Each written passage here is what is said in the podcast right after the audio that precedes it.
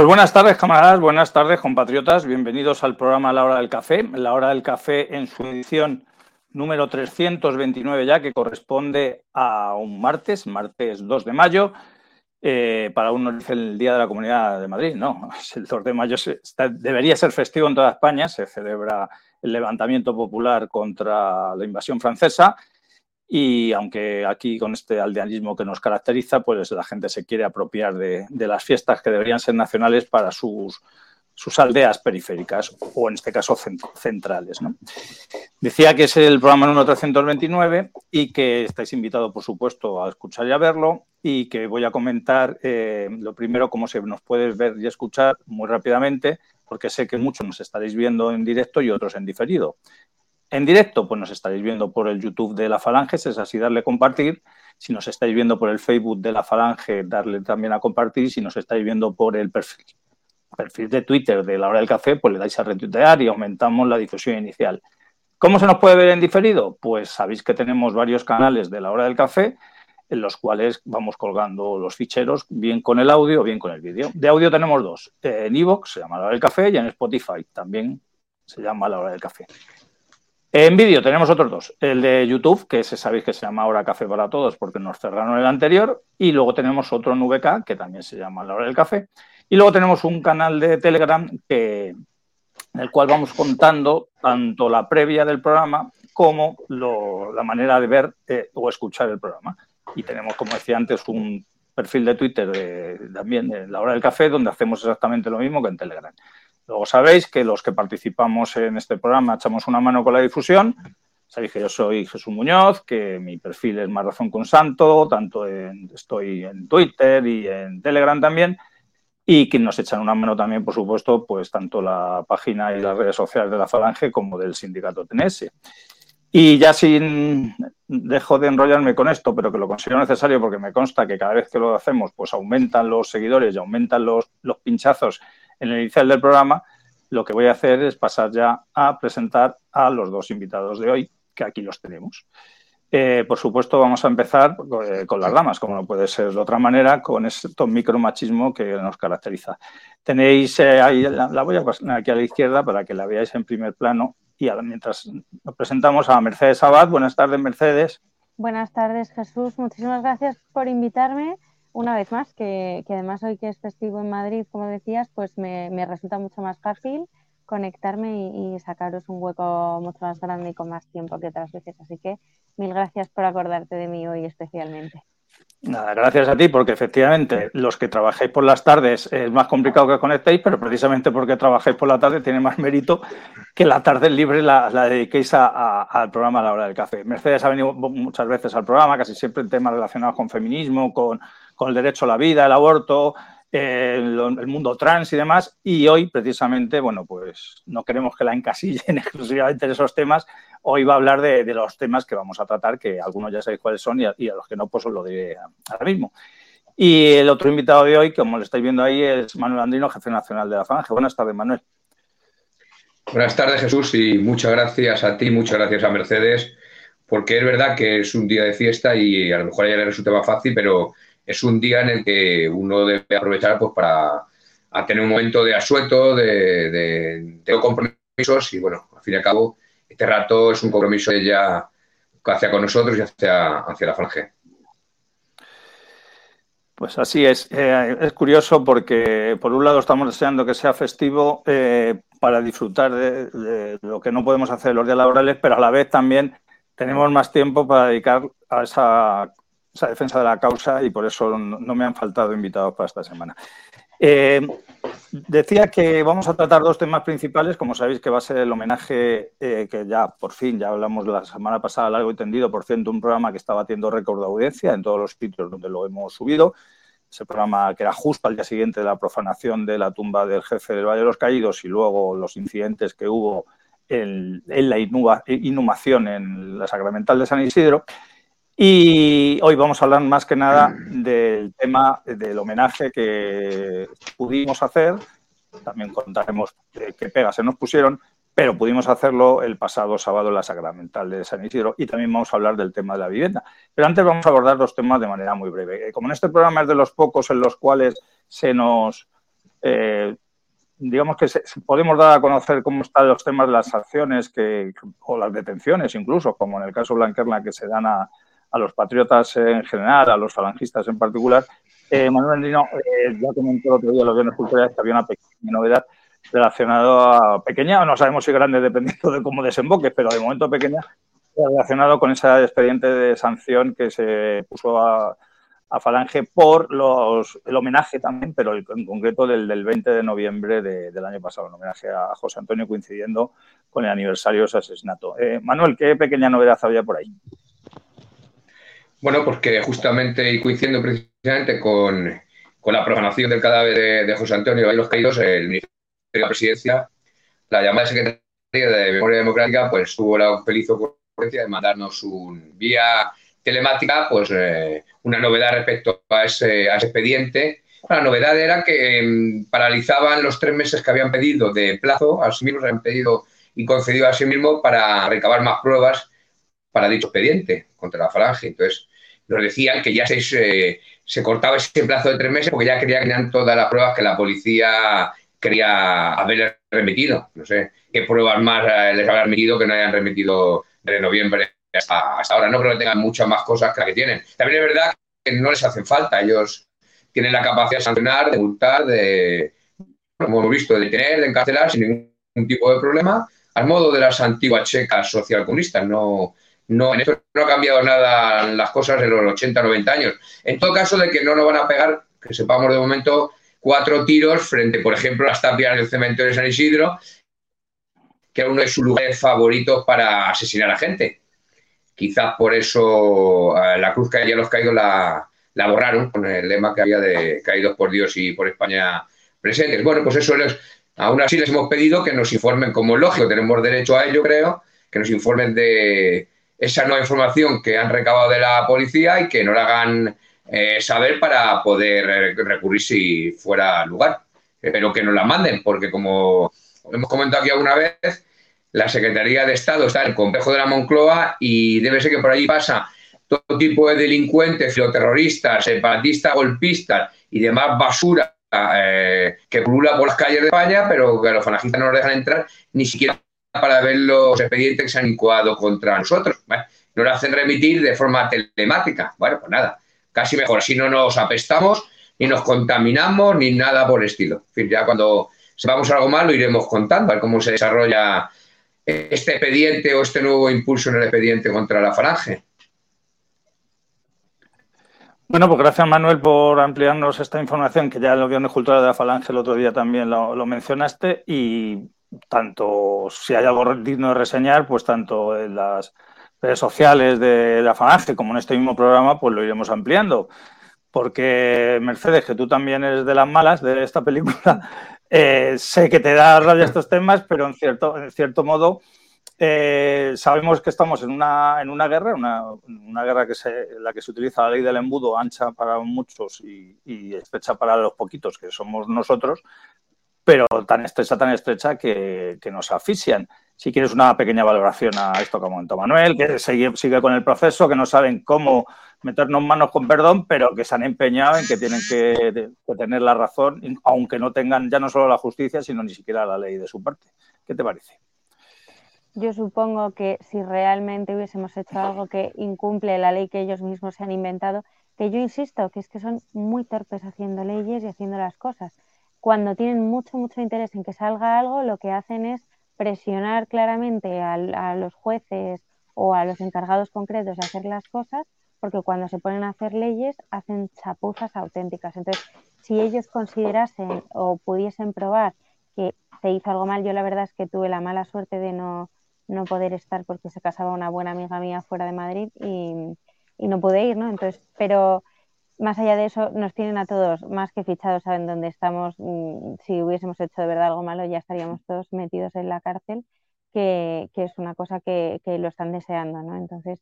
Em, no creo que hayamos hecho nada que incumpla la ley que ellos mismos se han inventado contra nosotros, ¿no? Eh, y es así de triste porque lo hemos visto con otros casos, con las revueltas aquellas en Cataluña hace unos años, sabían perfectamente quiénes eran los que habían incendiado cada uno de los contenedores, los que habían pegado a quién, porque los siguieron hasta sus casas. Y luego yo desde luego no oí que a nadie se le detuviera ni que y, sabían perfectamente, se dijo que les habían ido a buscar a sus, les habían seguido a sus casas, ¿no? Entonces, a mí me da pena que siempre seamos como noticia cuando ellos quieren, entonces ahora, como se acercan las elecciones, pues hemos avanzado un poquito, a ver si salen en algún sitio y rascamos algún voto, es lo que lo único que les importa, ¿no? Básicamente siento que seamos como esa moneda de cambio que tienen ellos para que se hable de las cosas que ellos interesan, porque claramente mm, todo lo que tenga que ver con nosotros parece que ellos sienten que, les va a ir mejor, que van a tener más votos. Nada más que decir, la verdad. Bueno, pues así es. Pues seguiremos informando sobre este tema que no sé si dará mucho de sí, dará de sí lo que quieran los hacedores de esta ley, que de sí. Desgraciadamente estamos en, la parte débil de la cuerda y si se tiene que romper por algún lado sería por nuestra parte, pero bueno, vamos a ponernos fuertes para que si se rompe, pues evidentemente tenemos toda la guerra posible. El otro tema antes de que quiero tratar eh, o que queremos tratar antes de, los dos que hemos mencionado eh, es un tema que es que llevo varias semanas intentando que algún camarada francés a ser posible que hablara español correctamente, eh, nos pudiera informar de todo lo que está ocurriendo en Francia. Ayer, como fue 1 de mayo, eh, sí pudimos otra vez eh, ver los incidentes que ha habido en varias ciudades francesas, principalmente en París, con todo lo relacionado con, esa variación en las la manera tanto de, de, poder percibir las pensiones en Francia, han cambiado las reglas y entonces nos ha mandado un comunicado, por supuesto traducido, que os lo voy a leer ahora, nos lo han mandado nuestros camaradas del Partido Nacionalista Francés. Eh, voy a poner por aquí una foto de, como todos sabéis, que el dirigente, el líder de, este, de este, grupo, eh, ha tenido varios nombres porque ha tenido varios problemas también con la justicia, eh, este partido, pero ahora es el Partido Nacionalista Francés y voy a poner aquí alguna imagen que tenemos precisamente de Iván Benedetti en uno de los actos en los que vino, fue como fue orador, también un homenaje a José Antonio. Decía que, voy a leeros el, comunicado que nos ha enviado porque eh, hay que dejar claro, eh, por un lado, evidentemente, la ley es absolutamente injusta, los franceses están dando la batalla, pero también nos cuenta en este comunicado cómo hay algunos que se están intentando apropiar de, de estas protestas, siendo precisamente ellos los que han ocupado a Macron al poder. Entonces nos comenta, dice, en esta nueva lucha hay que poner contra las cuerdas al gobierno y a los sindicatos que se apoyan en la lucha. Bueno, vamos a empezar con lo que es el tema de las pensiones. Dice, nuestro país, fracturado y dividido como nunca, no había urgencia por tocar el sistema actual, como anunció el Consejo de Orientación de las Pensiones en su informe de septiembre de 2022, que se estabilizó tras la llegada en masa de nuevos pensionistas como consecuencia del baby boom de posguerra favorecido por la política familiar del Estado francés. Una vez más, el Gobierno cede a los mandatos de Bruselas, en particular para la supresión de los regímenes especiales, y quiere hacer recaer sobre los pequeños el peso de la deuda abismal y sus intereses, según la ley oligárquica de la privatización de los beneficios y la socialización de las pérdidas. Para juzgarlo basta con citar solo algunas de las medidas adoptadas con gran prestigitación constitucional. Nos habla de unos artículos de la Constitución francesa que permiten al Gobierno, si dispone de mayoría, aprobar un texto legislativo sin que sea debatido previamente por los diputados. Y nos comenta es algunas el retraso de dos años en la edad de jubilación, en, que se van a necesitar 43 años de cotización o una, edad mínima de 67 años para tener el total de las prestaciones. Eh, también hay otro lado lo que vas a tener que un mínimo de 44 años de trabajo, que en vez de haber un, un sistema unificado, se va a hacer un examen caso por caso de las dificultades económicas de cada uno se van a extinguir todos los regímenes especiales creados para tener en cuenta las particularidades de las profesiones en cuestión, de, estos, de la gente que vaya a poder percibir las pensiones, y luego que la pensión mínima va a ser del 85% del salario mínimo a su vez para una vida laboral completa. Y nos decía, que era por donde había empezado, que en esta nueva lucha hay que poner contra las cuerdas al gobierno y a los sindicatos que se apoyan en la lucha de clases para servir a intereses que no son los de los franceses. Las manifestaciones y las huelgas si testimonian la justa cólera del pueblo, pero no son más que otra oportunidad para que la extrema izquierda y los sindicatos desmonetizados recuperen su salud mediática. Cómplices como son del pensamiento único y del sistema, todos los cuales han pedido la reelección de su presidente Macron en 2022. Y con la, brutalidad a la que ya nos tiene acostumbrados y de la que ya ha hecho gala con motivo de todas sus reformas, Macron y su gente, y contra los chalecos amarillos, este gobierno, no solo Macron, sino este y el anterior, ahora sin mayoría, no dudará en volver a desplegar a su policía en las calles con porras para sacar los ojos, amputar y agredir a los indignados franceses a los que el sistema llamado democrático ha puesto contra la espada y la pared, pero que los tiene a ellos y a sus intereses como cantidades insignificantes. La total impunidad de la que gozan los grupos de matones y maleantes de izquierda que recorren estas manifestaciones no hace más que demostrar que no son más que ferosos auxiliares del sistema político que dirige nuestra podrida sociedad. Lejos de luchar contra el gobierno, lejos de servir a cualquier tipo de revolución, socavan las revueltas populares en las que se injertan con su ridícula defensa de todo lo feo, sucio o estéril para mayor beneficio de quienes lo manipulan. Solo la segunda revolución nacional puede restaurar la dignidad del trabajo y barrer a estos auxiliares tóxicos del capitalismo apátrida. Eh, Manuel, eh, qué hipócritas son los. Ayer se celebró el 1 de mayo, por cierto, desde aquí quiero felicitar a los camaradas falangistas de Aragón, que fueron allí con sus pancartas eh, a ponerse al lado de la manifestación de los sindicatos chaperos. Decía que qué hipócritas, ¿verdad?, estos sindicatos chaperos en España, que aquí no dicen ni pío con la reforma de las pensiones, que cada vez dejan a los españoles más desprotegidos, cada vez más difícil va a ser más difícil cobrar una pensión porque te piden más años de vida laboral, porque retrasan la edad para jubilarte, porque la gente como no encuentra trabajo es muy difícil que cumpla las condiciones, pero los sindicatos chaperos se van a Francia a hablar y a protestar por eh, estas medidas de, la reforma de las pensiones de Francia. Qué hipocresía, ¿verdad, Manuel?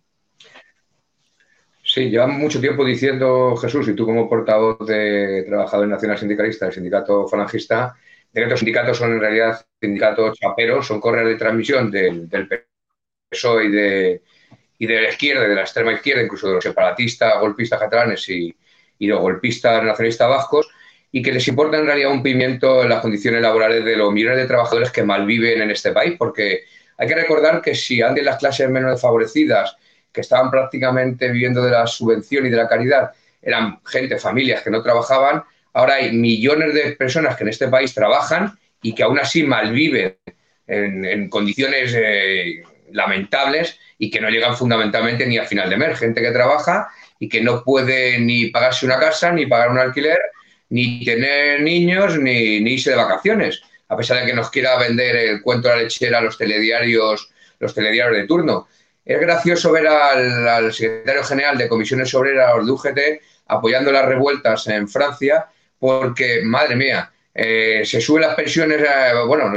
la edad de jubilación eh, para cubrir las pensiones en Francia, dos años, hasta los 64, cuando, aquí en España estamos a los, ahora mismo casi los 67 y vamos camino de los 69 e incluso de los 70. Y ya veremos si algunos, entre los cuales me encuentro propuesto, ya no quiero decir nada de, Mercedes, la, la, pobre, van a llegar a cobrar, vamos a llegar a cobrar una pensión y una pensión mínimamente digna por ejemplo, como es mi caso, después de llevar trabajando 36 años. Eh, es, ridículo ver cómo sale a la calle los sindicatos de izquierda de este país, ah, lo vimos ayer el 1 de mayo, pues para decir que van a atizar a la patronal, que está muy bien y hay que atizarla, pero que del gobierno se olvidan porque el gobierno es el que está haciendo muchísimo por los trabajadores. Como todos sabemos, es el que ha propiciado que el IPC esté por las nubes, que los alquileres, de lo cual hablaremos después, sean imposibles de asumir y ya no la venta o la compra de una vivienda, eh, o el llenar el carro de la compra para,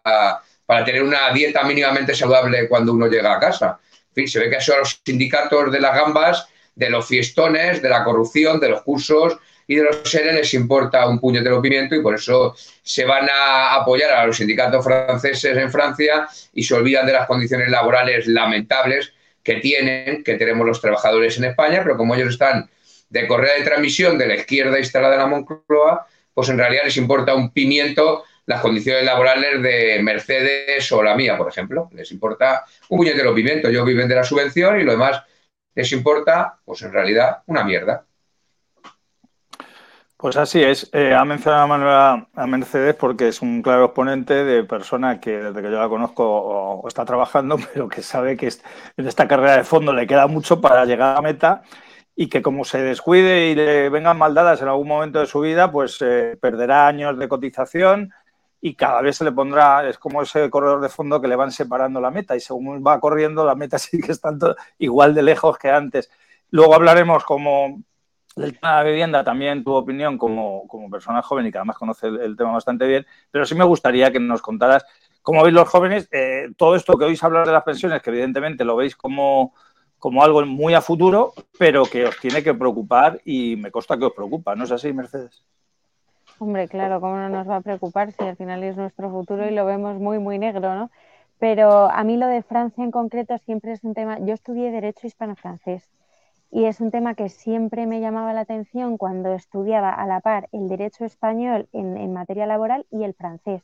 porque era como todo totalmente, pero injusto, ¿no? Íbamos viendo cómo nos iban subiendo la edad de jubilación y cómo todos decían, no, es que los españoles, unos vagos, no trabajan nada, y yo veía pero si es que en España tenemos 40 horas semanales, en Francia tenéis 35, os jubiláis antes que nosotros. Era un caso que siempre me llamaba mucho la atención, ¿no? Como parecía que desde, desde Bruselas y, secundado un poco por todo el mundo, que si los franceses decían, que si los alemanes decían, que es que los españoles son unos vagos, y yo decía, si trabajamos mucho más que todos vosotros, no, no lo, es una cosa que siempre me ha llamado mucho la atención. Y luego en el tema de las protestas,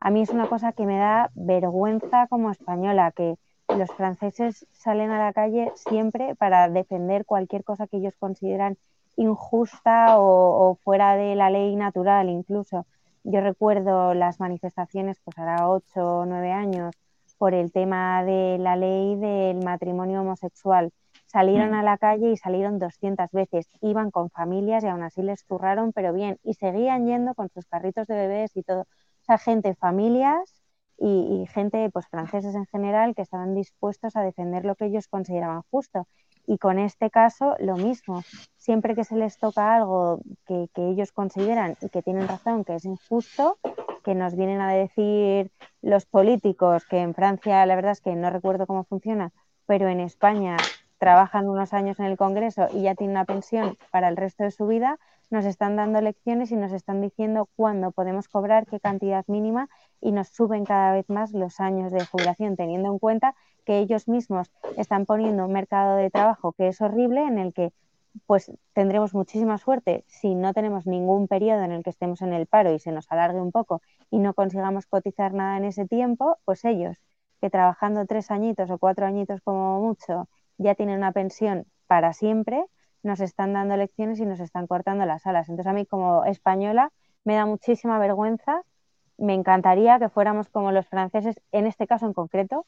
que, luchan las cosas ¿no? y, saben perfectamente y tienen un sentido de justicia y, no como nosotros que somos una panda de borregos que escuchamos, como muchos salimos un día a manifestarnos o escribimos un artículo diciendo que estamos muy enfadados y no volvemos a hacer nada y tragamos y ya ni siquiera se habla tomando una cerveza con amigos, ¿no? Ese tema es un tema que ya se ha olvidado, ya lo hemos asumido todos, que han empeorado nuestras condiciones. Todos hemos asumido que los jóvenes no tendremos una pensión y si la, tendremos, si la tuviésemos sería miserable y, ya está. Entonces, pues orgullosos los franceses que han decidido que hasta aquí, eh, como decía Iván Benedetti, muy injusto porque ellos mismos fueron los que, para que no saliera Le Pen, apoyaron a Macron, porque en Francia tienen una segunda vuelta siempre y, entonces entre dos, que suele salir el partido de Le Pen y el otro, que no venga Le Pen, que no venga Le Pen y tenemos siempre pues lo, lo malo que ya tenían y luego se quejan, ¿no? Entonces, pues, pues también un poco hipócrita por su parte, pero, pero orgullosa de que por lo menos tengan las narices y la valentía de decir aquí nos plantamos, no como nosotros, que estamos totalmente dormidos, con el agua al cuello y aún así no hemos despertado. Pues así es, hay veces precisamente que un 2 de mayo, digamos, que tenemos cierta envidia de los franceses, puede sonar extraño, pero es verdad, o sea, el pueblo español de hoy es muy distinto, ¿verdad, Manuel? Es muy distinto el pueblo español de hoy al pueblo español, por ejemplo, de, de 1808. Y así nos va, ¿no, Manuel? Sí, es bastante distinto y cuando algunos eh, sacamos los pies del tiesto, pues eh, como se ha visto además hace unos días, pues, directamente somos represaliados, somos detenidos, somos eh, encarcelados y luego finalmente seguramente condenados. vimos que después de un acto lamentable como la profanación de un cadáver, pues una reivindicación en principio sin ningún tipo de, violencia y totalmente justa, pues termina con, con, tres detenidos, varios identificados y la represión correspondiente por parte de este sistema presuntamente democrático, que los falangistas estamos hartos de decir que no lo es. Pero claro, aquí depende quién salga a la calle, pueda hacer o no pueda hacer lo que le dé exactamente la gana. Aquí, eh, como estamos viendo, eh, el gobierno de España defiende y pone en la calle y cambia el código penal para los golpistas separatistas o para los eh, terroristas que han causado tanto dolor y tanta muerte y tanto sufrimiento en, este país durante cuarenta y tantos años. Pero en cambio a los patriotas, pues directamente les es muy fácil, parece ser que represariarlo, claro, con el aplauso precisamente de los enemigos de, de la patria, los enemigos de España. Pero bueno, pues es cierto que la gente está aborregada, la gente no sale a la calle el ambiente ayer en las, manifestaciones que, pudimos ver del 1 de mayo en España eran ridículo, era un ambiente servilista, un ambiente, pues eso, de, gente apesebrada, de gente que vive del momio y del cuento y que le importa, parece ser que poco las condiciones laborales de los millones de trabajadores que cada vez creen, por cierto, menos en, estos sindicatos chaperos y subvencionados del, sistema que están al dictado por del gobierno, en este caso Frente Populista. Ya veremos si en algún momento la derecha ocupa el Palacio de la Moncloa, como están las calles. Supongo yo que algo más incendiadas sí que estarán. Y en cuanto a lo, de Francia, pues es verdad, la izquierda y la extrema izquierda es la que apoyó eh, con sus votos eh, a que Macron llegara al Palacio del Elíseo y propugnara este tipo de reformas. Eh, en contra de, de, Marine Le Pen y de lo que significaba. Bueno, pues ahora iba a decir que no que no se quejen. Como lógico, el problema no es que los no es que lo sufran los sindicatos, da igual en Francia que en España, es que lo sufren los millones de trabajadores con sus condiciones laborales cada vez más pésimas. Y como decía Mercedes, esto va de mal en peor. Esto, lejos de intentar mejorar, dentro de poco nos van a convencer de que tenemos que trabajar hasta los 80 años y que eso es muy bueno para el régimen, para el planeta, para la sostenibilidad y para la madre que los parió y tendremos que estar ya eh, trabajando con 80 años, da igual, eh, vayamos en silla de ruedas eh, o nos lleven, no sé muy bien cómo, a la rastra, porque si no, no vamos a tener derecho ni a un mínimo de pensión después de haber cotizado durante cuarenta años. Eso sí, para pagar la juerga en sindicatos, en partidos políticos, en asesores en toda esa basura que asalta de forma violenta nuestras fronteras y en mantener estos 17 reinos de taifas en los que hemos convertido a España y a los que parece que a los sindicatos no les importa mucho que, si la pide dinero en perjuicio de los derechos sociales. Pues bueno, pues aquí, aquí nos encontramos y aquí estamos, Jesús. Pues así, mientras hablaba Manuel y hablaba de eso, de cómo se porta el sistema eh, con los pocos que protestamos, dependiendo del tema en España, he querido poner ese vídeo de, lo que ya, ya lo habíamos emitido la semana pasada, precisamente de cómo cuando, como decía él, alguien saca los pies del tiesto, o lo que el sistema cree que es sacarlo, pierde del tiesto, pues rápidamente manda a esa policía, que como muy bien ha mencionado Manuel Andrés estos días, esa policía que no actúa en las vallas de Ceuta y Melilla, que no actúa para acabar con la delincuencia que aflora por todas las calles de nuestros pueblos y ciudades, pero esa policía sí que no la encontramos allá donde nosotros queremos hacer un acto, sea como el, que hemos puesto las imágenes, un acto espontáneo, el día de, y ya vamos a pasar al otro tema, al tema de los homenajes a José Antonio, eh, sea un acto espontáneo como el que hicimos el día de, la profanación y luego inhumación en la sacramental de San Isidro, o eh, temas eh, completamente legales que, y que además no dejaban de ser un acto solemne con un responso dentro de un cementerio. Antes de que comente Manuel un poco por qué fue él el de los que estuvo peleando para que el acto por lo menos se pudiera celebrar y, qué impresión se llevó tanto de lo que ocurrió allí como lo después, como el apoyo de esos cientos de, personas, la inmensa mayoría de ellos falangistas, pero es cierto que había gente que no, no era falangista y también vinieron.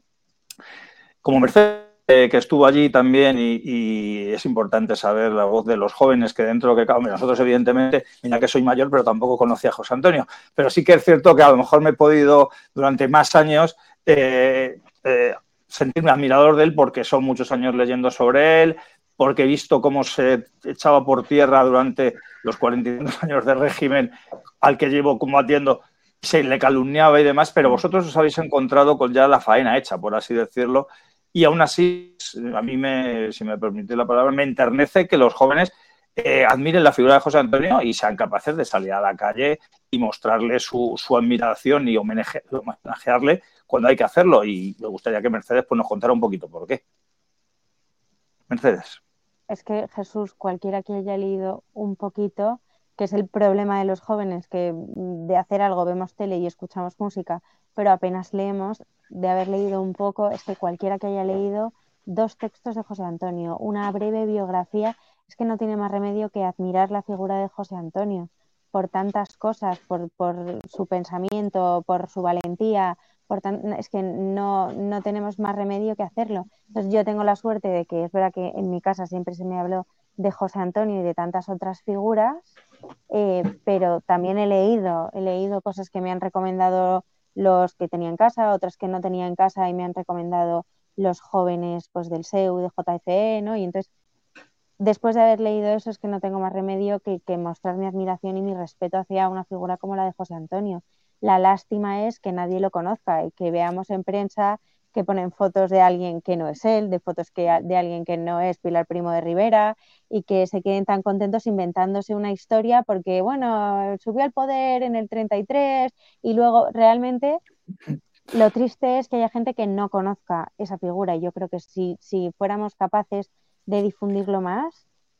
a muchísimos más habríamos ido el sábado pasado y, tantas otras veces, ¿no? Es, es nuestro problema, que, que estamos totalmente adormilados pero a la mínima que lees es que no te queda otro remedio que admirarlo. Y es mi caso en concreto. Pues me alegra que lo digan gente como vosotros, porque, repito, nosotros, aparte de los telediarios que nos queden, eh,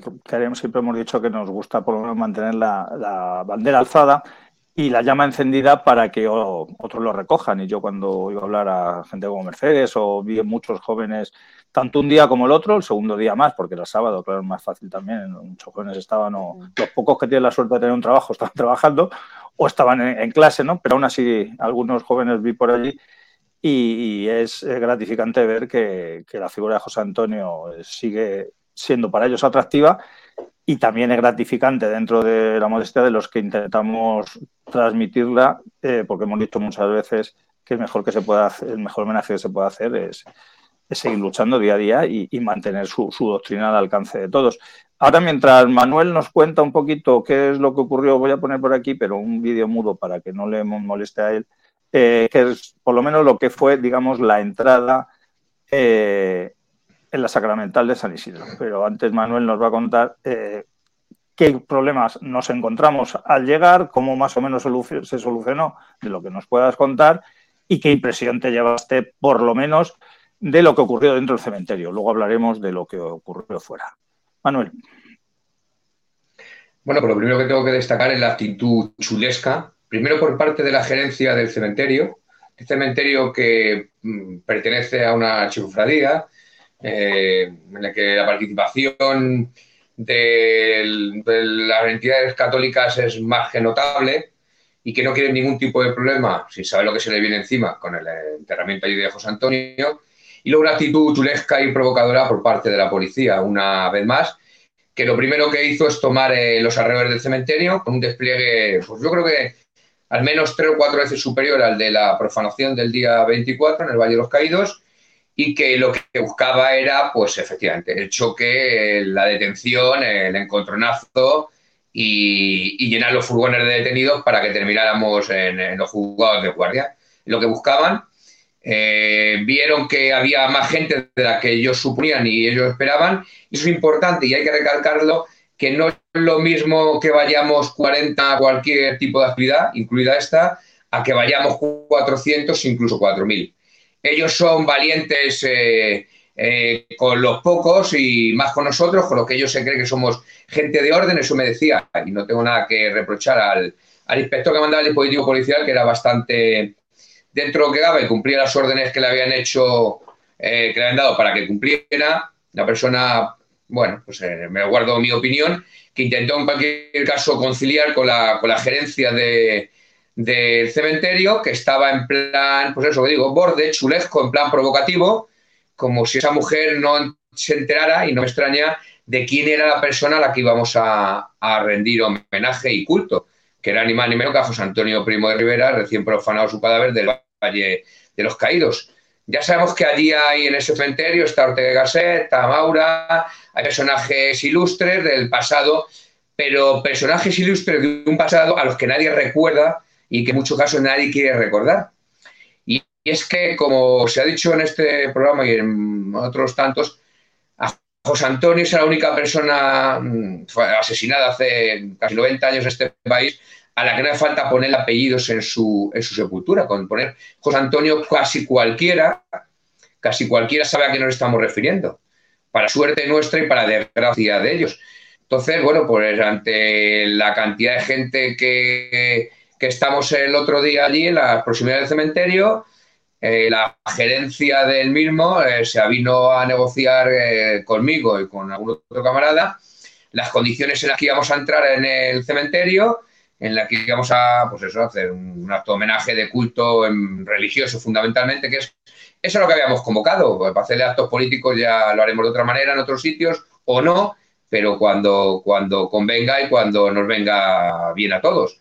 Las condiciones eran no grabar, no desfilar, no entrar bandera, no megafonía, no no sé qué, que el padre, el religioso que hubiera era el que llevaba la voz cantante y nunca mejor dicho, y eh, bueno, pues era en realidad lo que, lo que íbamos a hacer. Salvo las banderas, que es verdad que creo que a José Antonio le hubiera gustado que la Falange hubiera estado allí con sus banderas, las que él, entre otras cosas, me ayuda a normalizar, pues bueno, pues llegamos a un acuerdo, la policía que lo entendía, lo entendió y, y yo creo que la policía lo que no quería era, sobre todo, que hubiera incidentes dentro del cementerio. Unos incidentes que estuvo a punto de provocar precisamente la gerencia de ese cementerio, cuando el secretario de Armanda de la Vieja Guardia leyó con toda la solemnidad que se merece la oración por los caídos, la oración, por si a por él no le entraba la cabeza, por los caídos de la falange e intentó cortarlo. Intentó incluso que la policía eh, acabara con el acto y el, el inspector al cargo de los dispositivos dijo que si, un poco menos no se lo dijo, pero le dijo, ¿pero tú estás tonta o qué te pasa? ¿No estás viendo que estamos en medio de un acto, en medio de, un cementerio, con tumbas por en medio, con mucha gente, con poco espacio que quieres? ¿Montar aquí en una batalla campal en medio de un cementerio por una oración que al final acaba una oración? Y la pobre, bueno, pues eh, se conformó con que la oración por los caídos lo leyera el pater. Por cierto, que ante las dudas surgidas en la prensa, esa prensa manipulada y manipuladora, el, el pater era un pater, era un cura, era un religioso, no era una persona con camisa azul disfrazada con sotana, como han dicho los medios por ahí. Que hay que ser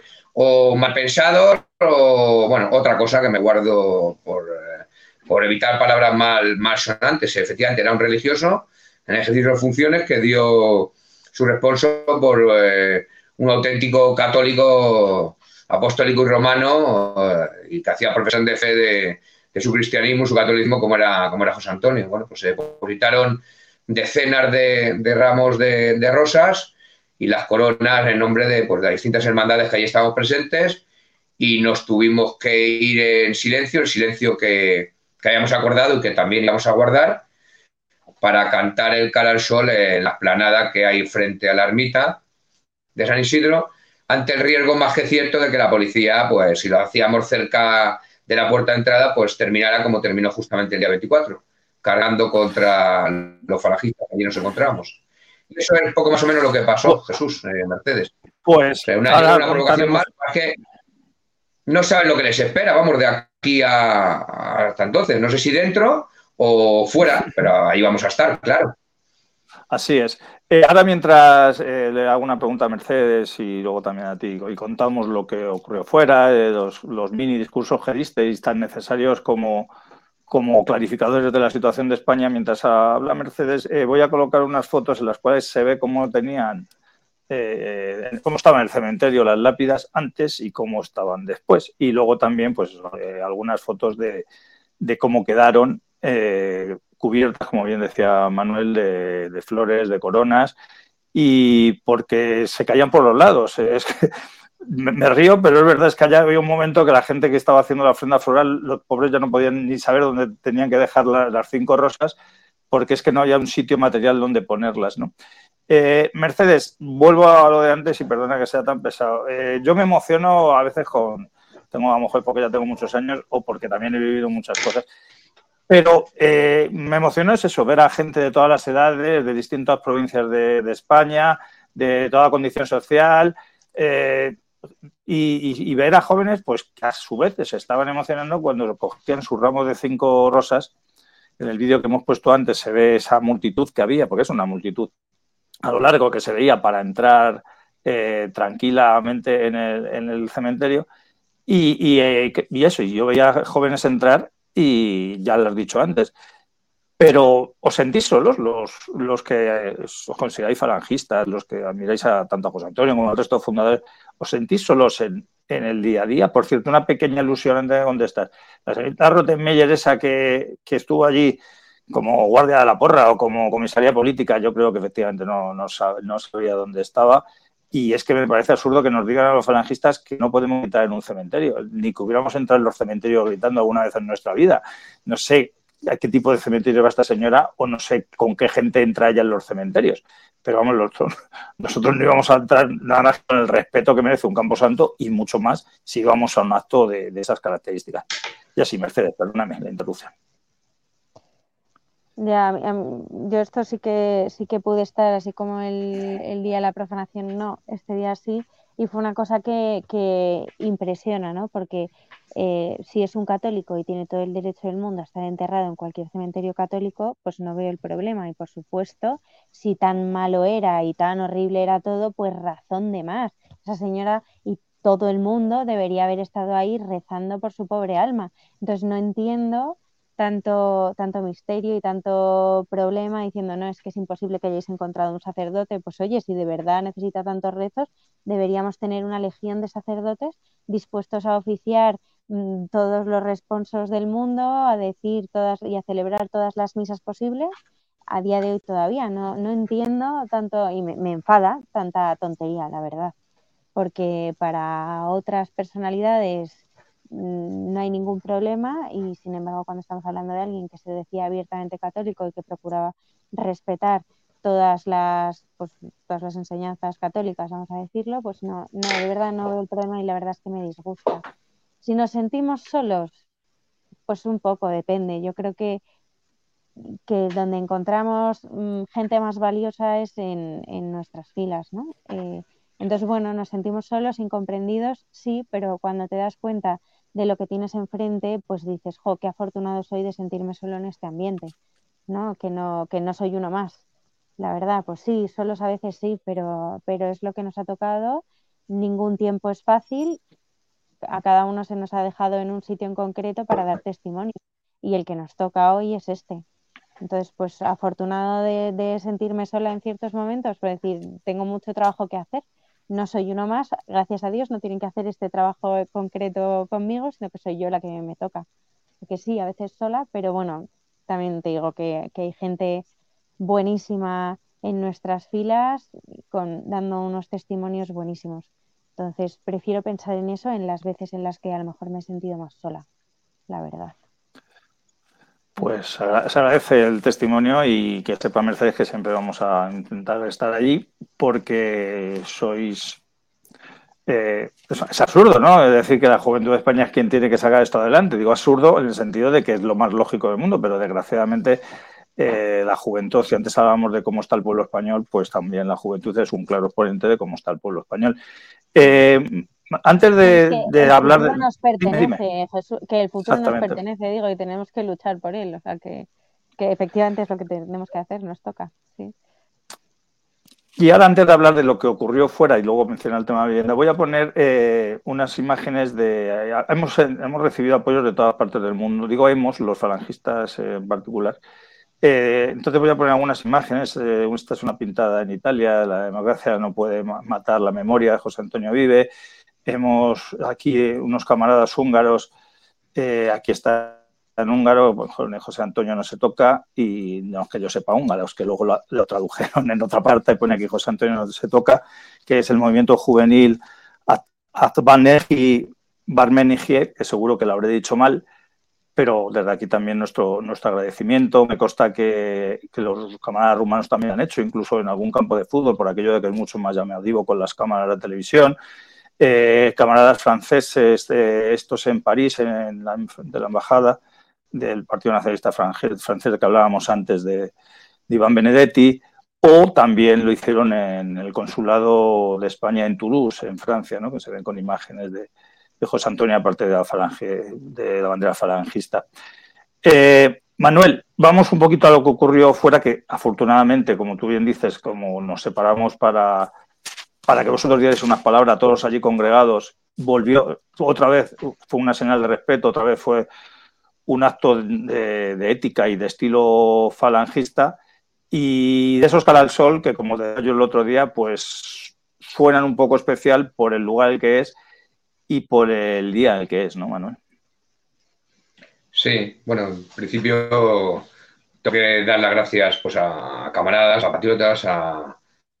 a, gente como Mercedes de que todavía, eh, la altura de la película y con la desinformación que hay, con la, fin, la criminalización que hay de, los falangistas, del personaje José Antonio, y lo hemos visto con la mentira eh, día tras día de, durante estos días, porque todavía acudan a este tipo de actos, sabiendo el riesgo de que, corren. De hecho, a algunos camaradas jóvenes, el día 24, sin haber participado en un tipo de incidente, cuando ya se retiraban a sus domicilios,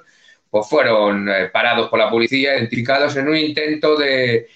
de amedrentar, de asustarles, de decirles, no es esto no es lo que hay que hacer, vosotros tenéis que mantener en casa como vuestro padre vuestro abuelo, como borreguitos, porque si no, eh, ya sabéis que el futuro que tenéis es más bien negro e incierto, ¿entiendes? Bueno, pues yo quiero agradecer a Mercedes y a todos aquellos jóvenes que el otro día en una comunión perfecta con camaradas más mayores que, que el que os habla, eh, de, mi, de, mi edad y, bastante más jóvenes, pues hicimos una comunión perfecta en, el cementerio. Y yo quiero agradecérselo especialmente a todos, a todos ellos. Por fin, lo, que se hizo enfrente del cementerio, pues es, aparte de cantar un cara al sol, que como pocas veces lo hemos cantado,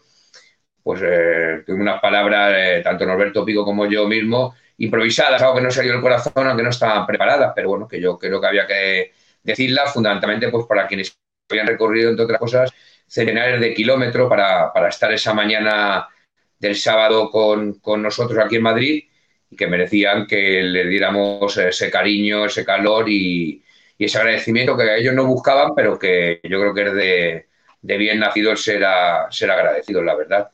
Y yo quería también, eh, me venía a la cabeza ahora, eh, por reprochar la actitud cobarde de la jerarquía de la jerarquía de la Iglesia, eh, no solo con actitud entre la profanación de varios caídos, sino en la actitud, como, como bien decía Mercedes, de que no haya una legión de, de parros, de curas, eh, de, frailes, de hermanos que sean capaces de, ofrecerse para dar una misa por, por José Antonio, y caben menos.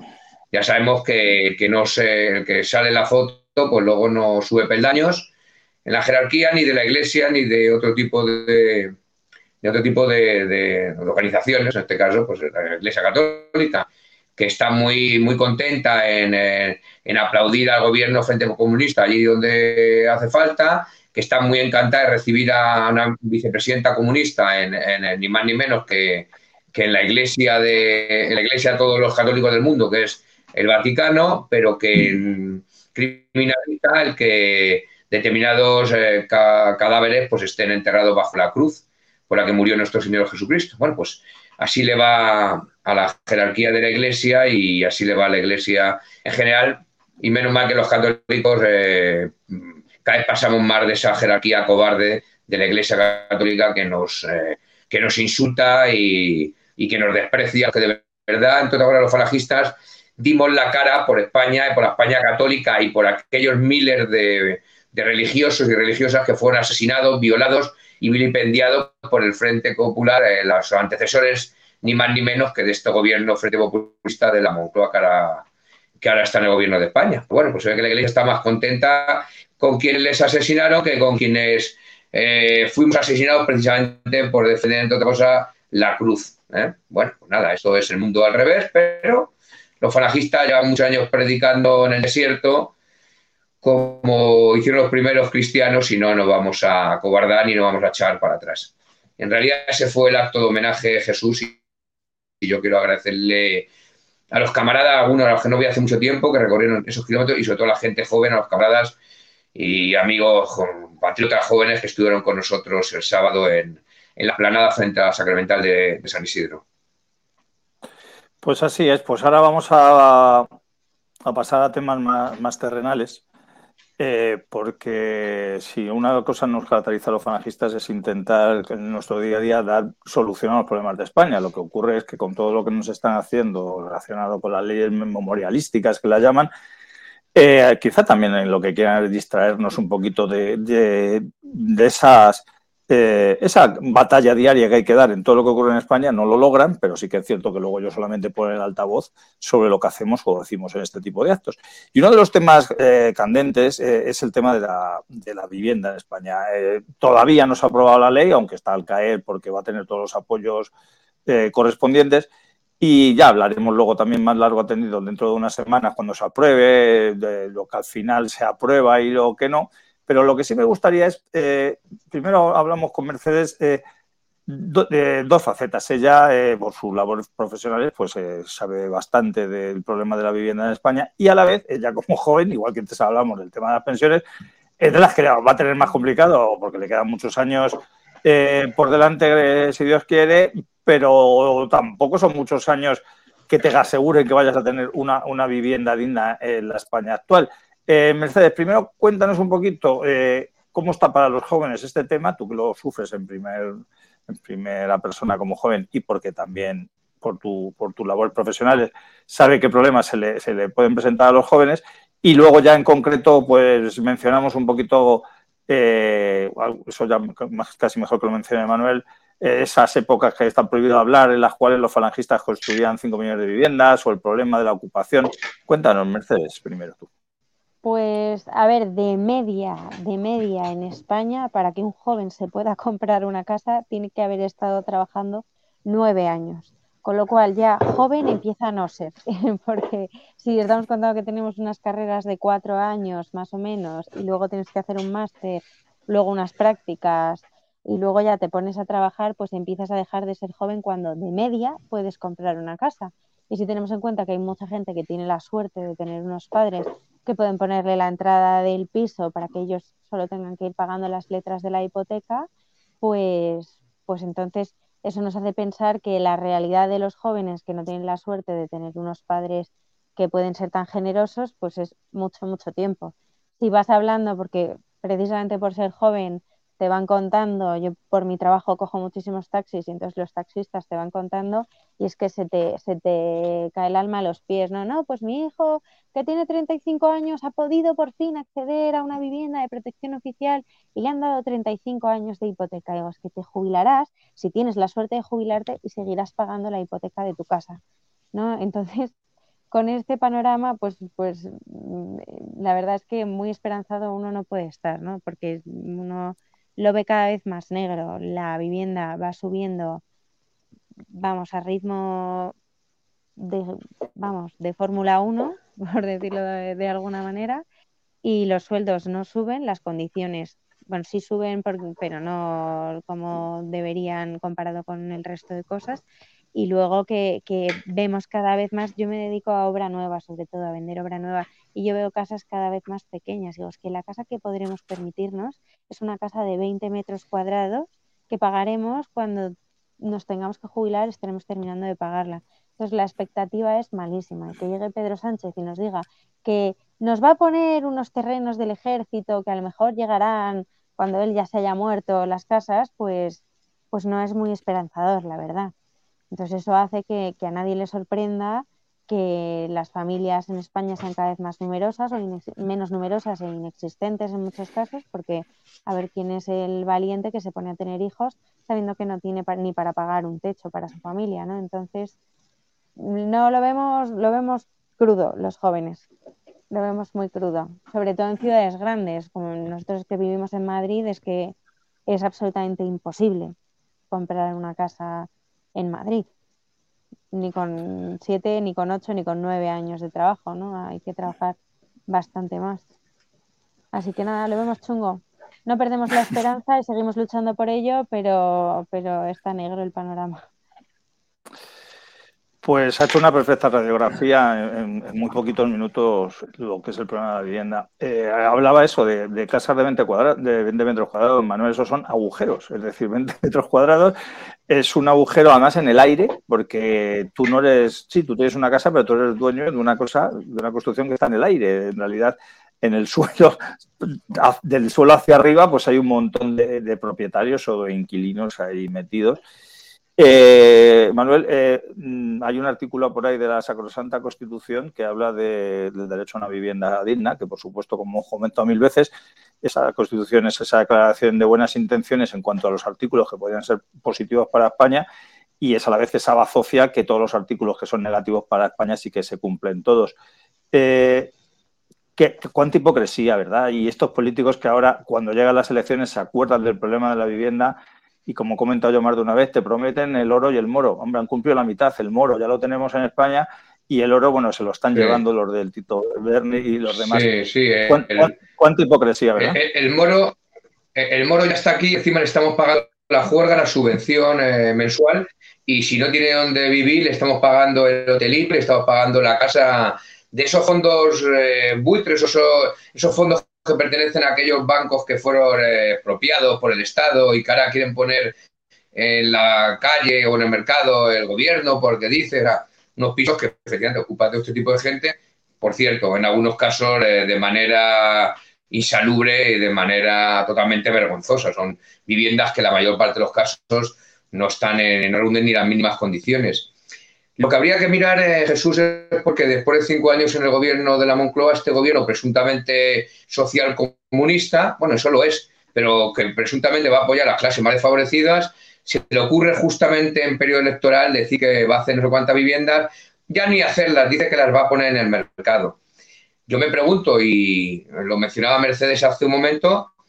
eh, yo vivo además muy cerca, eh, yo llevo oyendo 25 o 30 años justamente desde que este país dejó de ser un país que creía en sus Fuerzas Armadas y en su ejército para convertirlo en una auténtica ONG al servicio de los mamporreros yanquis eh, y se abandonaron decenas de cuarteles, por ejemplo, en campamentos. Llevo, como digo, diciendo mucho tiempo, oyendo hablar de la operación Campamento para hacer miles de viviendas en un terreno que es público. El terreno, como bien sabe Mercedes y lo que nos está viendo, es uno de los de los valores mm, que más suben el precio de, la vivienda a la hora de, a la hora de ponerla a la venta, por lo que significa eh, el pagar el suelo en, Madrid ni más ni menos, donde hay poco, pero el que hay, claro, si lo compras a un operador privado, pues eh, se dispara, pero si es del Estado, quiere hacer viviendas de carácter social asequibles o de precio tasado, ¿por qué no se hacen? Llevamos 25 años. Mm, bueno, tú, tú lo mencionabas hace un rato, Jesús aquel Ministerio de la Vivienda de los años 50, 60, puesto alguna foto antes, pusieron de la noche a la mañana 5 millones y pico de viviendas en la calle para que, exactamente, con ese cartelito, ese cartelito que han arrancado para vergüenza de, no sé si de quienes viven allí o de quienes lo construyeron y pudieron pagar esas casas en 5, 6, 8, 10 años y no en 35 o 40, como bien recordaba Mercedes. Porque sí que se hacían viviendas y para gente más de, con más dificultades para ello. No como ahora, parece que quieren poner en, el mercado 80, 100 mil, 200 mil viviendas que no saben muy bien dónde las van a sacar, que no se sabe muy bien a qué precio, ni se sabe muy bien quién las va a gestionar. Eso sí, las concejalías de urbanismo, ahora que estamos de cara a las elecciones de mayo, y las consejerías autonómicas de obras públicas son los cargos más peleados en nuestros ayuntamientos y en nuestras comunidades autónomas. ¿Sabéis por qué? Pues por el grado de corrupción que las afecta y que luego llevan a financiar las cuentas multimillonarias del PSOE, del PP y del resto de partidos que participan en este circo mediático y a los que les importa un pimiento ni la vivienda de los jóvenes ni la vivienda de los mayores. Ahora nos intentan convencer, ya llevan un tiempo en el que no hay que comprar. Eh, los españoles, eh, tradicionalmente, durante, los años 50, 60, aquella clase media lo que hacía era eh, invertir sus ahorros en una vivienda, incluso en una segunda vivienda, algo que hoy es prácticamente totalmente imposible, eso ya eh, ha quedado en el imaginario de los españoles, eh, en las imágenes del nodo, entonces dicen que no, que no compremos, que alquilemos, que alquilemos porque como no se puede comprar, pues que alquilemos. Entonces, digamos que la vida pagando un alquiler, un alquiler que es imposible de pagar y que cuando podamos, porque nos quedemos de ocupas o que nos vayamos debajo de un puente o que, no sé, que vivamos de la, de la absoluta caridad. Y si nos da Ay, se nos ha ido Manuel. Sí, bueno, mientras vuelve. Eh, no, también aprovechar, yo justo como trabajo en el sector, es verdad que, yo no vendo casas para todos los públicos, tristemente, porque me encantaría venderos a todos los camaradas casas buenas y, que, en las que se estuviera cómodo, pero es verdad que, que, yo me voy haciendo mis estudios, tanto para mí personalmente como de trabajo, ¿no? Entonces es vergonzoso que en Madrid un zulo de una habitación interior estemos hablando de a lo mejor pagar 1.500 euros al mes solamente de alquiler. Es que es una barbaridad, es una barbaridad. Eh, así, claro, que estamos en casa hasta los mil años y yo lo pensaba y digo, jo, hasta los 70 años pagando una casa que, que en la que no te hace ilusión ni siquiera vivir de lo pequeña que es, pues yo espero estar muerta ya antes de terminar de pagarla, porque visto que vamos de mal en peor, yo no me quiero imaginar dentro de, de esos años lo que, lo que tendremos aquí, ¿no? Entonces, sí que es verdad que es totalmente injusto que se acuerden de nosotros, de, sobre todo los jóvenes, en, momentos de elecciones porque consideran que somos el sector más manipulable, pues es, es, igualmente triste y yo no consigo entender cómo es posible que ellos piensen y que en ocasiones es verdad que sacando a Franco van a tener muchos más votos o sacando a José Antonio del Valle van a tener más votos, yo, si realmente estuviese buscando una casa o estuviese, yo tengo la suerte de vivir en casa de, mi madre, ¿no? Pero si yo estuviese en un zulo viviendo sin llegar a fin de mes pensando si puedo comprar este mes carne o no, eh, es que me daría igual lo que hagan en ese sentido. Mi prioridad sería, pues eso, la vivienda, mi, día a día, ¿no? Y el llegar a fin de mes, que si tengo un imprevisto y tengo que ir al dentista, pues no sea el mayor de los problemas, que es lo que empieza a ser para la gran mayoría de los españoles, ¿no? Entonces, pues, pues insisto, muy triste con esta España de, borregos que tenemos, pero bueno, también con, tenemos que verlo con, esa esperanza, ¿no? Que, que, nos toca hacer un gran trabajo y que tenemos que poner todo de nuestra parte para que la gente despierte. Pues me quedo con me quedo con este toque de, esperanza que nos comenta Mercedes. Manuel, se te había ido la conexión, estábamos hablando ahora ya para finalizar lo que sí que, lo que estabas diciendo, coméntalo y vamos a hablar 15 segundos, aunque sea cada uno, de lo del fenómeno Ocupa, como ya es un fenómeno que nos han ido acostumbrando en España, como nos acostumbraron a que ETA matara, que haya paro de varios millones, que la vivienda sea un problema, la injusticia social, los separatismos, etcétera pues ahora ya todo el mundo parece que asume que los ocupas son los que mandan en, las ciudades y que, sin embargo, los españoles que tienen, eh, muchos de estos ocupas, por cierto, que, vienen de fuera de España precisamente para ocupar viviendas, y que los españoles, sin embargo, que tienen necesidades de, vivienda y les, le vienen mal dadas en un momento determinado, pues para eso están esos bancos, como decía Manuel, que hemos rescatado en todos los españoles para quitarle el piso en el que viven. No, sé si querías añadir algo a lo que estabas haciendo o, un comentario a esto de... No, lo que ya decía que lo que decía Jesús, que las concejalías de urbanismo de los ayuntamientos y las consejerías de obras públicas de las comunidades autónomas es el caramelito que quieren todos los partidos políticos pues, para sufragar de manera ilegal su actividad multimillonaria y el chiringuito que tienen montado. Y no les preocupa absolutamente para nada las decenas de miles de familias que malviven, eh, eh, que no tienen una casa en propiedad, eh, que no pueden pagar un alquiler y que encima ven como esa gente que asalta nuestra, violenta, nuestra frontera de forma violenta e ilegal, pues sí reciben esas ayudas que debían ir destinadas casi única y exclusivamente a, esas familias de, españoles que lo están pasando realmente mal y de que no se acuerdan de ello más que en época electoral como para tantas otras cosas. Pero como bien dice Mercedes, aquí se nos ha, se nos ha intentado convencer de que no hay que comprar casas, de que vivir de alquiler y que si el alquiler no nos llega, que papá Estado ya, nos echará una mano de buena o mala manera, seguramente de mala manera, y que, bueno, pues que cada vez vamos dando pasos en buscar una sociedad subvencionada, una sociedad estalinista, comunista, al modo cubano, al modo eh, soviético o al modo venezolano, en el que no podamos ahorrar eh, para tener una segunda vivienda y que se pueda alquilar para, por ejemplo, compensar eh, las pensiones ridículas que generalmente tienen los españoles. Porque, de todas maneras, nos van a ocupar la vivienda y no vamos a poder echar absolutamente a nadie porque lo que estaremos haciendo es un acto ilegal si echamos a alguien de nuestra propia vivienda ocupada. Y, en ese sentido, hacia ahí vamos, Jesús.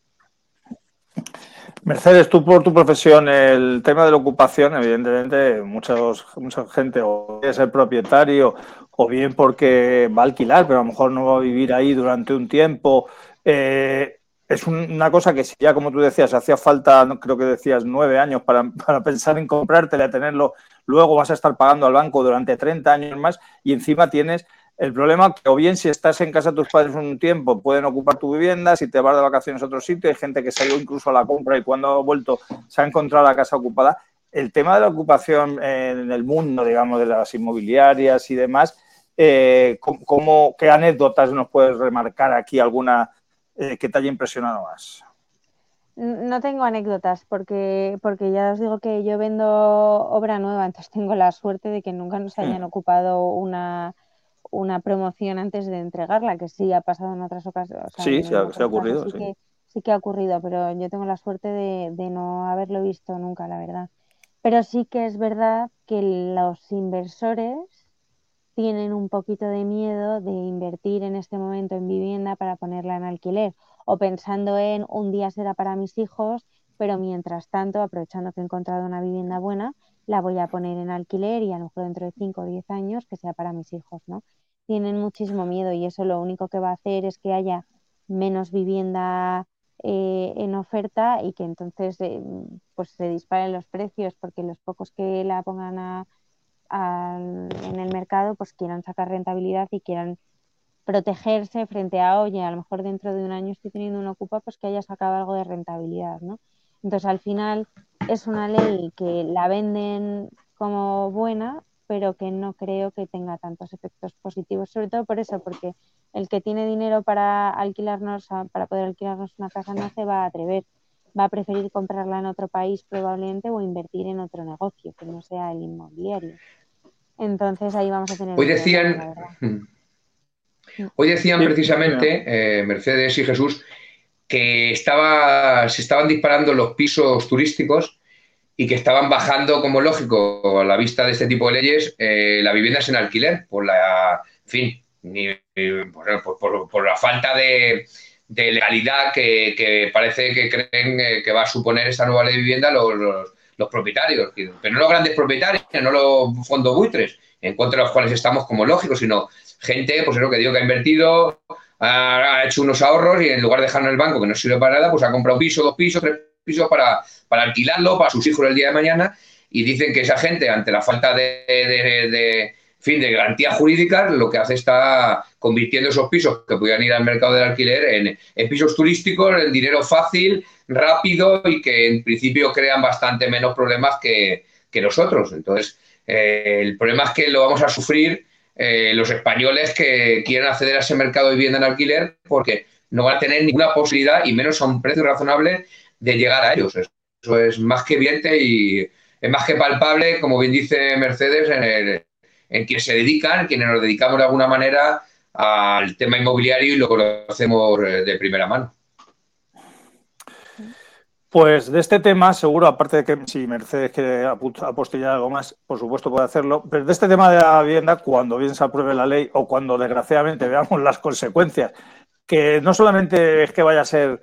pan para hoy y hambre para mañana, yo creo que va a ser hambre para hoy y más hambre todavía para mañana. Decía que de, estos temas eh, los abordaremos cuando toque. Eh, Mercedes, no sé si quieres finalizar tú el tema de la vivienda o ya nos despedimos de todos nuestros televidentes. No, simplemente eso, que es verdad que, que, dicen mucho, pero también hay otro problema que es simplemente que con la última crisis que hubo del ladrillo, pues la gente obviamente ha tomado medidas y ha dicho, pues yo no me voy a dedicar a construir casas porque esto puede volver a, explotar y la gente que ya estaba se reconvirtió en otras cosas, pues hizo algún estudio o, o se, se, transformó, ¿no? Y entonces es otro problema que tenemos, que nos dicen que nos van a construir muchísimas viviendas pero el primer problema que tienen es que no tienen mano de obra que lo haga, porque ellos mismos se la han cargado y no la están potenciando. Nos interesa más potenciar que haya mujeres ingenieros, que, haya mitad de hombres y mitad de mujeres, en de decir, oye, el problema también está en esto, que tenemos muchísima gente en el paro y nadie se está poniendo a hacer este tipo de cosas. Entonces, y, falta mano de obra. Entonces, pues, pues ahí tenemos muchos problemas que a lo mejor por ahí también andaba la solución, ¿no? Pero ya está, nada más que decir. Es que es un problema general. el problema de España es, un problema del sistema, no solamente de la vivienda, pues difícilmente se puede solucionar uno de los de estos problemas que parecen irresolubles, como es el de la vivienda, si no se soluciona lo que es toda la estructura del régimen. Pues si, si, me deja la voz, pues ya voy a por finalizar el programa y voy a, por supuesto, agradeceros que estéis aquí. No me resisto, estoy leyendo hoy muchos, no he podido, como siempre ocurre,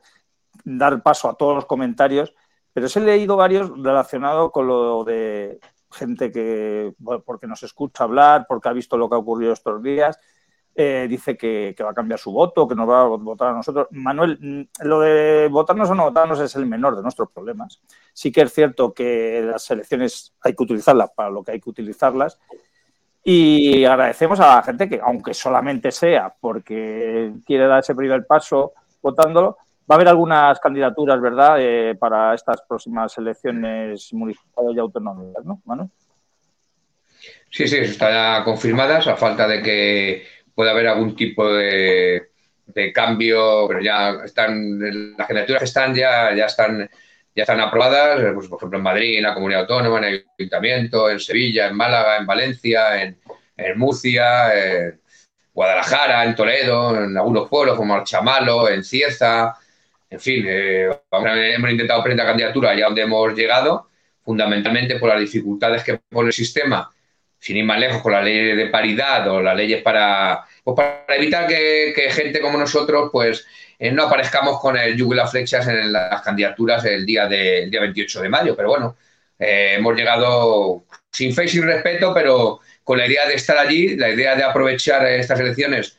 una especie de gimnasia política, de, militancia, de comprometer a nuestros camaradas, de que la gente con ganas y con compromiso eh, facilite su DNI, que no se lo van a comer, por lo menos de momento, para, para aparecer una candidatura falangista y de que los falangistas vamos a estar una vez más el 28 de mayo en la fiesta de la democracia, esa que llaman que es echar una papeleta cada cuatro años, en este caso cada dos, en algunos casos, pues para apuntalar en este caso el régimen este del 78 que tan graves prejuicios ha traído, como acaba de mostrar hoy una vez más, a España y sobre todo a los españoles, que es lo importante, porque España y los españoles es una comunidad perfecta como diría José Antonio, y quieren acabar con una cosa y con la otra. Pues nos vamos a despedir. Para aquellos que dicen que solamente sabemos hacer homenajes o que solamente se nos ve un tipo de actos, pues hoy aquí hemos hablado de esos actos que nos han tocado muy de cerca, que los hemos llevado con mucha más dignidad de los que algunos les hubiera gustado. Hemos hablado de temas de justicia social, de temas de vivienda, de temas de pensiones, de temas de lo que es el sindicalismo actual en España que dasco y de cómo debería ser el sindicalismo, lo que somos los nacionales sindicalistas. Hemos tenido a Mercedes, a la que quiero agradecer una vez más su presencia aquí, y esos toques de esperanzas que nos sueles dar tú como joven y como, mujer y como persona comprometida, que además, pues eh, en mi caso, se acrecientan cuando apareces en la hora del café. Así que muchas gracias, Mercedes, por tu presencia aquí gracias a ti por invitarme, que de verdad siempre es un gusto poder participar y hablar con, gente a la que admiro tanto. O sea que muchas gracias. Y gracias a ti, Manuel, eh, porque sé que, como siempre, hoy también día festivo con todo lo que hemos tenido y tú más en estas semanas, eh, pues has sacrificado estas horas de, poder descansar o estar con los tuyos precisamente para, para acudir a la llamada al café. Así que una vez más, muchas gracias, Manuel. Muchas gracias a ti, Jesús, y sobre todo muchísimas gracias a Mercedes, porque sin presencias como la de ella no tiene sentido ni este programa ni que tú y yo sigamos predicando en el desierto, Jesús. Exactamente. Pues nos vamos a despedir recordando, como siempre, eh, qué va a ocurrir los próximos, los próximos días, que va a ser en concreto los viernes culturales de la Falange. Esta semana no es una conferencia, es una presentación del libro. Os invitamos a todos por muchos motivos. Por el tema, todos los libros que se presentan en los Viernes Culturales de la Falange, eh, pues tienen más, casi es obligado a acudir, pero sí que es cierto que este tema, por un lado, por el ponente, que va a ser Martín Sáenz Estrillas, y más también con lo que ha ocurrido con él en estos días, Eh, por el, tema del libro, el libro recuerdo que es ETA, ni olvido ni perdón. No es un libro que haya escrito Martín, pero sí lo ha prologado Martín y va a estar allí para firmar ejemplares también y para contarnos mucho de lo que el sistema silencia con todo lo relacionado con, con el terrorismo etarra, que ahora terrorismo que está en las instituciones y que está haciendo y deshaciendo leyes y poniendo y quitando gobiernos. Así que este viernes a las 8 de la tarde, los viernes culturales de la Falange, presentación del libro ETA, ni olvido ni perdón, por su, su prologuista Martín Salier Estrellas. Os esperamos a todos. Aquellos que no podáis acudir, pues que sepáis que bien lo podéis seguir por redes sociales, igual que se está siguiendo este programa. Y nada más, y despedirnos de todos vosotros, os pido como siempre que difundáis este programa tanto en audio, en vídeo y que lo saquéis de ese ostracismo que nos quieren someter, por eso, porque se han escuchado hoy aquí soluciones a los problemas de España y además a estar orgullosos de lo que estamos, de, ser falangistas, de ser patriotas y de seguir luchando por España, por la justicia social y por la dignidad de la persona. Así que nada más, nos despedimos con nuestro renunciable Arriba España. Arriba. Arriba siempre, Jesús. Arriba siempre, Mercedes.